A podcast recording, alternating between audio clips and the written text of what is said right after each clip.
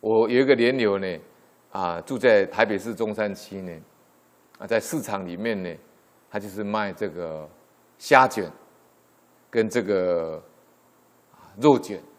那么他这个虾卷跟肉卷呢，就是把虾呢拿到这个机器里面去搅拌以后，搅拌以后变成出来就变成像鸭泥一样，这样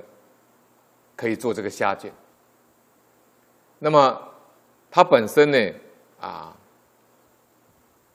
做了一二十年的这个杀生的业呢，后来因为他有善根呐，那么也常常在听老法师讲经，那么也亲近呢啊，我们台湾苗栗九华山呢啊，福慧比丘尼，就是我们台湾台湾这边大家习惯讲的救世师父啊，他已经圆寂了。这个救世师父呢，修得非常好。他呢是一个比丘尼。那么他本身呢，据说呢是不倒单。啊，原来在苗栗呢，啊通宵，后来就他往生以后呢，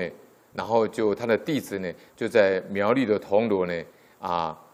把这个道长从通宵迁到铜锣。就是书的这个法门很特别，一般叫做平安面。就去那边朝山的呢，大概都会吃这个他那边的平安面，啊，他的平安面呢很特别，我们一样都是普通面下去煮的，但是吃起来就味道就特别不一样，就仿佛有活菩萨在加持。救世师父呢很幸运的啊，在他往生前我见过他本人，啊个子不高，啊他没有穿僧鞋，他赤脚，那么穿的那一件这个长褂呢。啊，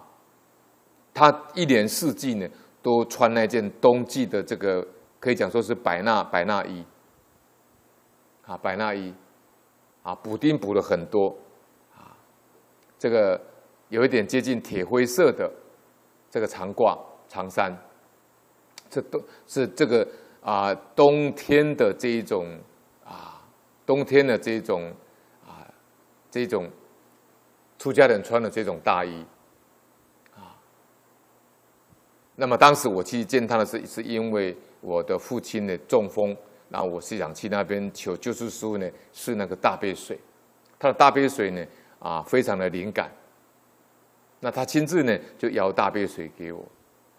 啊，他一次是要一桶的，你不能托人家去去去请大杯水，一定要本人去请大杯水，表示你的恭敬心。我刚开始学做维斗的时候呢，我有发愿呢，在九华山呢啊。每个月朝山一次，啊，然后就总共朝一年十二十二次。那么他那个朝山大道非常的大，哈，从晚上大概十点多十十点多开始朝，要朝到天亮大概四点多才会朝完，总共朝五六个小时。那朝完再吃平安面回来，而且都是半夜的，半夜的啊，大概晚上就要出发了，那大概。八九点开始准备，那十点开始朝，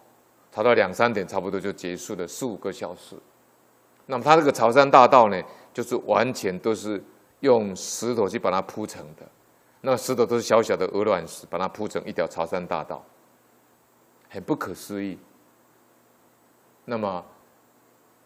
就我们所了解的呢，就是说专门度这个业障非常重的众生。